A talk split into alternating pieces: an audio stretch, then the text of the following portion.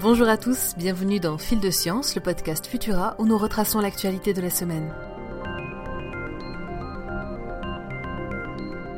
Les campagnes de vaccination pour protéger les populations du coronavirus promettent de ne pas être de tout repos. Alors que plusieurs vaccins sont en passe d'être commercialisés dès le mois de décembre, la société IBM a constaté un accroissement de l'activité des hackers. Au cours de la pandémie, plusieurs hôpitaux et laboratoires avaient déjà fait l'objet de cyberattaques, mais il semblerait que la chaîne d'approvisionnement médical soit elle aussi impactée par ces actes de malveillance. Une campagne mondiale de phishing toucherait en effet les organisations associées à la chaîne du froid des vaccins depuis septembre, et d'après IBM, l'envergure de l'opération suggérerait que celle-ci aurait été instigée non pas par un groupe indépendant, mais bien par un État.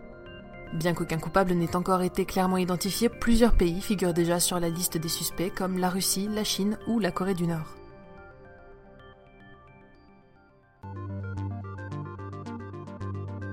Au terme de deux ans de balayage du ciel, le télescope européen Gaia nous livre enfin son troisième catalogue cosmique. Un événement attendu de pied ferme par les milliers d'astronomes qui consultent quotidiennement ses archives.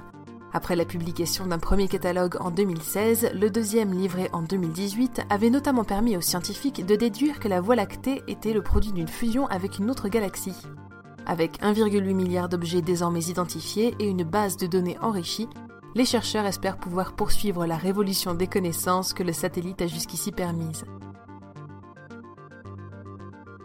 En Amazonie, ce ne sont pas des pyramides, mais des peintures rupestres qui ont récemment ébloui les archéologues. Une véritable chapelle sixtine des anciens a été découverte dans la région de la Serrania de la Lindosa, un petit massif montagneux situé en plein cœur de la Colombie.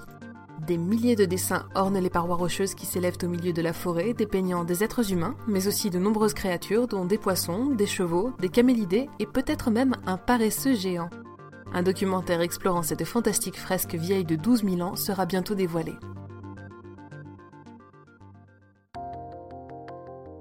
C'est bel et bien la fin pour le radiotélescope d'Arecibo alors que les ingénieurs et les chercheurs avaient abandonné l'espoir de réparer la structure et avaient annoncé sa destruction prochaine. L'immense récepteur surplombant la parabole de 300 mètres de diamètre s'est effondré de lui-même ce mardi 1er décembre, détruisant dans sa chute ce qu'il restait de ce site mythique. C'est le cœur brisé que les scientifiques du monde entier, engagés dans un combat pour sa réhabilitation, ont dû dire un dernier au revoir au radiotélescope d'Arecibo après 60 ans de bons et loyaux services et quelques caméos au cinéma.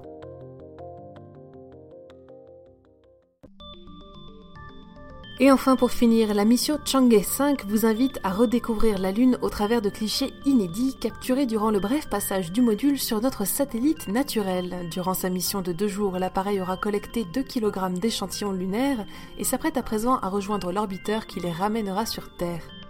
Des vidéos et des images de la face visible de la Lune ont été diffusées par l'agence spatiale chinoise, révélant un paysage toujours aussi étrange et poétique, à découvrir sur Futura, bien entendu. Pour ne rien manquer de l'actualité scientifique, rendez-vous sur les plateformes de diffusion pour vous abonner à Fil de Science et à nos autres podcasts. Ne manquez pas la sortie de notre nouvel épisode de Chasseurs de Sciences samedi à 12h30.